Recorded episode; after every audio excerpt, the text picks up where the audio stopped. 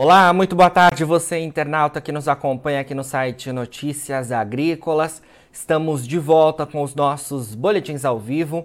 Agora, para falar sobre o mercado do petróleo, a gente teve nesta semana informações importantes sendo divulgadas no mercado do óleo que dão ali é, alguns pontos de indicativos, como a gente deve olhar os preços do petróleo à frente, as tendências em relação ao consumo e à demanda.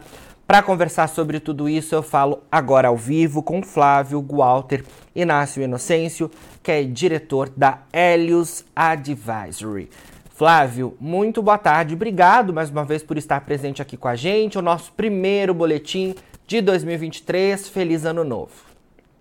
Feliz Ano Novo e, e que este ano traga prosperidade para todos nós e para todos aqueles que nos acompanham. Com certeza, Flávio. Bom, vamos lá então, porque eu introduzi aí é, é, a entrevista falando sobre um recente relatório que foi divulgado. Queria que você inicialmente falasse sobre esses números do relatório que trouxeram indicativos importantes em relação ao consumo, não é isso? É correto. Uh, este relatório é do Departamento de Energia dos Estados Unidos, o, Energy Information Administration.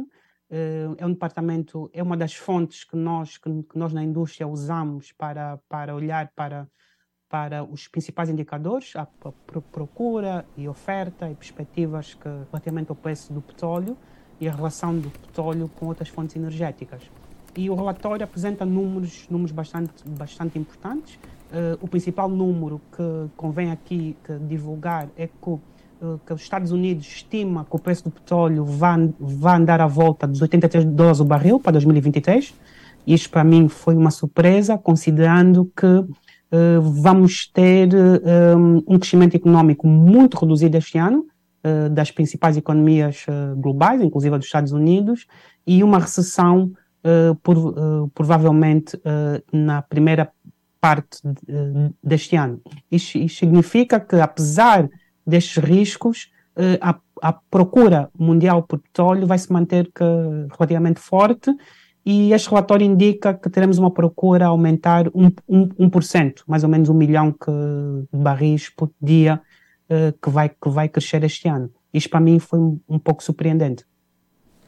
Perfeito. Nesses números também é importante a gente trazer é, sobre a China, né, Flávio? Porque a China, neste início de 2023, teve ali aquela reabertura das suas fronteiras, né, em relação ao exterior e há expectativas fortes de que a demanda por lá também ganhe fôlego, né, diante das preocupações dos últimos tempos, ainda relacionadas à questão da Covid-19. O que, que, a gente pode é, é, ver em relação a esse cenário de demanda, também envolvendo a China, que é uma das principais consumidoras do, do óleo no mundo?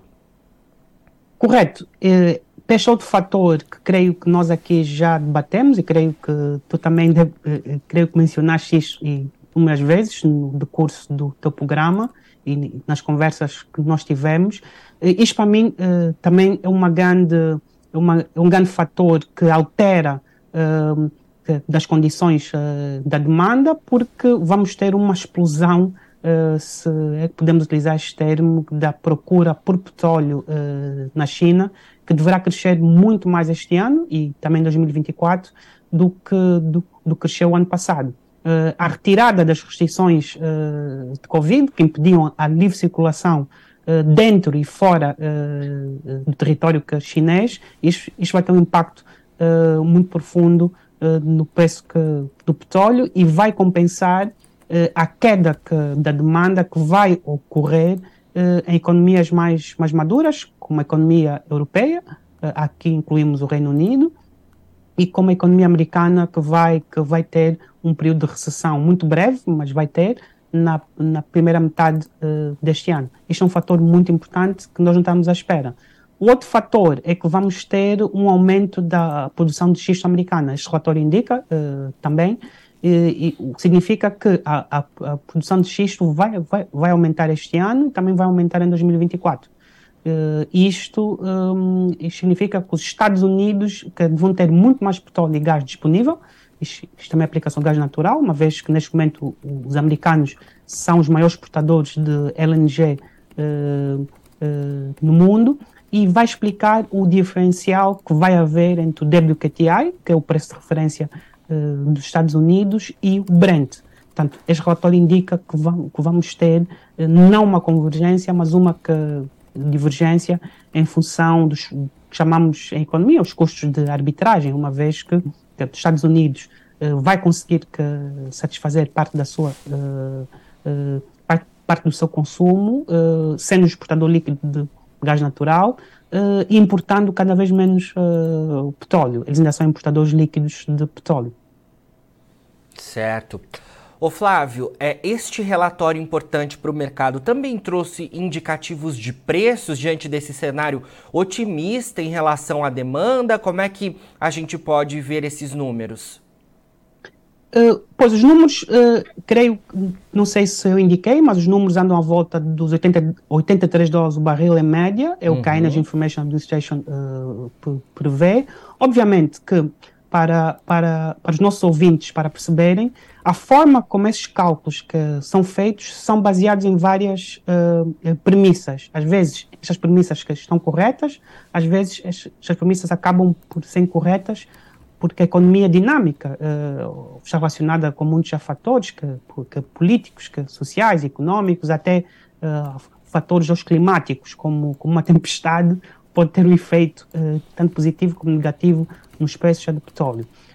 Mas a premissa é que vamos ter, apesar de um, o FMI veio recentemente que dizer que um terço que de, eh, das economias mundiais vão entrar em recessão em 2023, pelas razões que nós que sabemos, inflação alta, derivada dos preços de energia que tivemos, principalmente uh, quando começou este conflito, que ninguém estava à espera, uh, o fato deste conflito que, ter a duração que tem, uh, o outro fator muito importante que não mencionei e que este relatório que, também que menciona, é que o G7 tem um novo plano para, para colocar uma limitação ao petróleo russo.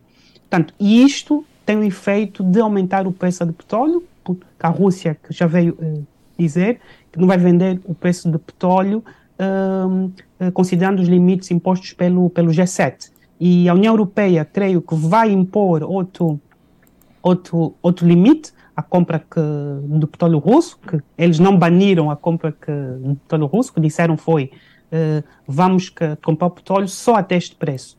Uh, mas, mas na prática é banir, e isto também tem um efeito na demanda e também na procura. Isto é, uh, se eu digo eu não vou comprar uh, petróleo a um país que representa 10% que, da produção petrolífera mundial, eu vou ter que comprar a outro lado. Então, eu vou aumentar a minha procura por petróleo em outros mercados que não o mercado russo, que é um dos principais que, produtores globais. Para explicar só aos nossos ouvintes, que não sei se sabem todos, mas os três principais que, produtores são que, os Estados Unidos, a Rússia e a Arábia Saudita, que produzem mais ou menos à volta dos 10 milhões uh, de barris de petróleo por dia. A Rússia uh, baixou um milhão uh, devido às sanções e devido aspectos que, ligados aos mercados a consumidores. A Rússia o que fez foi que deixou de vender quase todo o seu petróleo para, para o mercado europeu e está a vender com muitos, muitos descontos para a China e Índia. havia dúvida se a Índia iria fazer parte do, uh, desse, uh, dessa limitação uh, do preço do petróleo, mas a Índia veio já dizer que não, isto para a Índia é um grande negócio, então a Índia absteve-se de fazer parte do G7 e, e, e, de, e do que chamamos que, do coletivo do ocidental, portanto isto deu um fôlego à Rússia. E, portanto, este é outro fator que também explica o porquê que os preços vão estar altos. Porque, por, tipicamente, quando dá uma recessão, os preços baixam. E seria os preços que deveriam estar, a meu ver, e, uh, à volta dos 60 a, a 70 dólares o barril.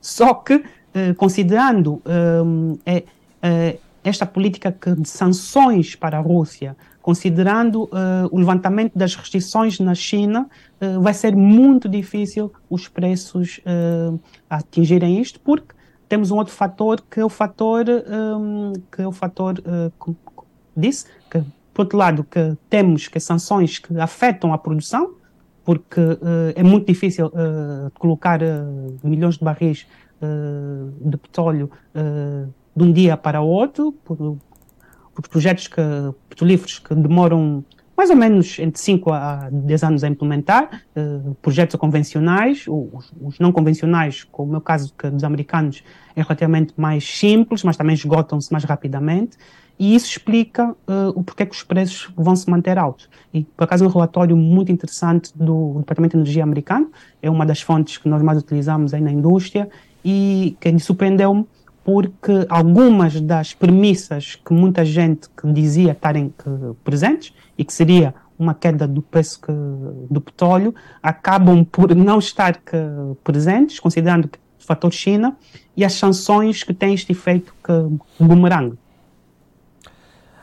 Flávio, é, vamos falar um pouquinho sobre o mercado intradia. O petróleo está subindo bastante né, nesta quarta-feira. Imagino que, claro, ainda seguindo aí é, este relatório recente divulgado pela Administração de Informação de Energia dos Estados Unidos, que a gente trouxe todas as informações. Mas queria saber se tem algum outro apontamento também que vale destaque para essa alta né, expressiva que está sendo registrada hoje. E um outro ponto é o estreitamento cada vez maior né, entre os preços do WTI e do Brent. É, queria que você falasse sobre isso. Né? Hoje, por exemplo, está em cerca de 5 dólares o barril de diferença um do outro. Cada vez mais a gente vê um, um, um estreitamento menor né, entre é, esses dois produtos. É, Correto. Eu, eu, vou, eu vou começar a responder a segunda uh, pergunta uh, primeiro, que, que, que, está ligada aos fundamentais, à, pro, à procura e à, demanda e à oferta de petróleo. Uh, a questão é que da produção de xisto que tem vindo a aumentar de forma muito significativa, o que significa que há muito petróleo disponível nos Estados Unidos e não há tanto petróleo disponível no principal preço de referência mundial, uh, isto faz com que haja um diferencial. Uh, a questão é de saber se isto vai, se este diferencial vai se estreitar ou se, ou se, ou se vai aumentar. A nosso ver, uh, a tendência até, até 2024 vai ser para, para haver uma distância, uh, a não ser que haja um problema muito grave na produção de xisto americano. Aliás, o grande problema né, que se fala que no xisto dos Estados Unidos, que o, Shell, é de saber quais são os limites de produção. E esses limites uh, de produção que estão relacionados com a questão ambiental, os, os custos altos uh, de produção, só que com, com o preço do petróleo acima dos 70, 70, 80 dólares o barril, portanto, uh, da produção de xisto em quase todo o, o território americano torna-se muito viável. Estima-se que, em média, da produção de xisto custa à volta de 50 dólares o barril. Isto varia, obviamente, que de estado para estado, isto tem a ver com, com onde está localizada uh, a formação uh, rochosa, mas o, mas o processo de produção de xisto é bastante, bastante elevado. Em resumo, que nos Estados Unidos há muito mais petróleo uh, e, e, vai haver uma tendência para aumentar esta que, produção que é até 2024. E um dado muito importante, isto também é um dos dados que me surpreendeu a mim particularmente, que eu sigo atentamente este mercado, é que a produção de petróleo que vai aumentar 2 milhões de barris em 2024.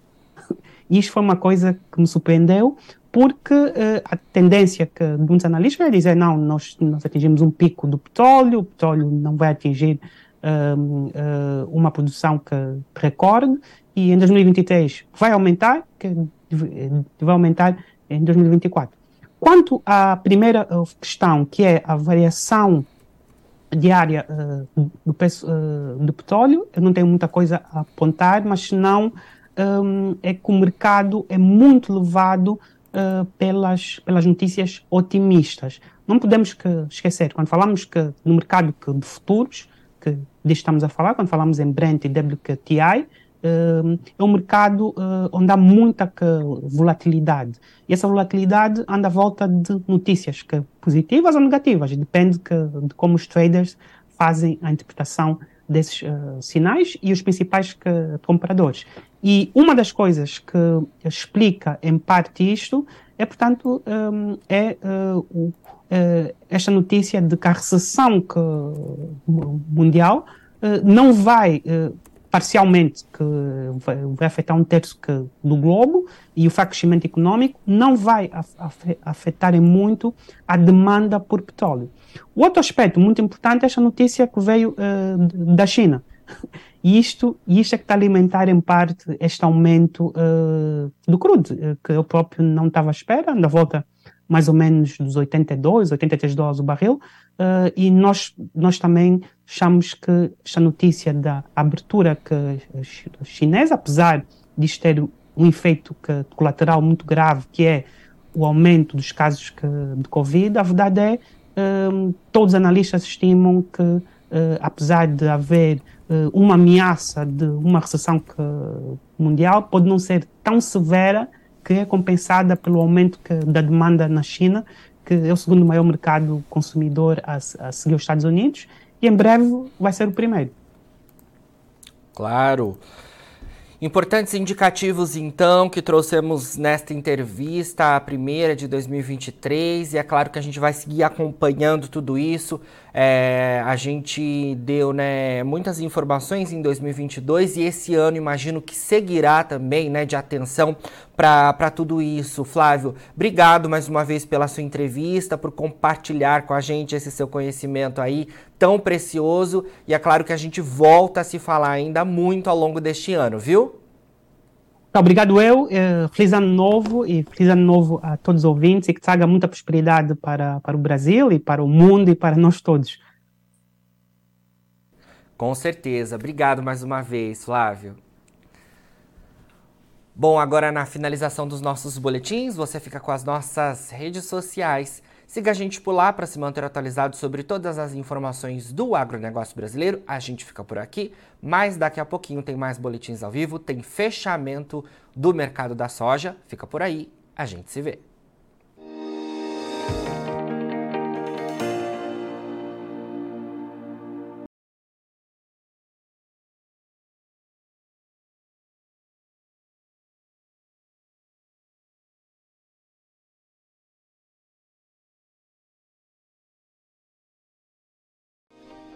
Se inscreva em nossas mídias sociais. No Facebook, Notícias Agrícolas. No Instagram, arroba Notícias Agrícolas. E em nosso Twitter, arroba Norteagri.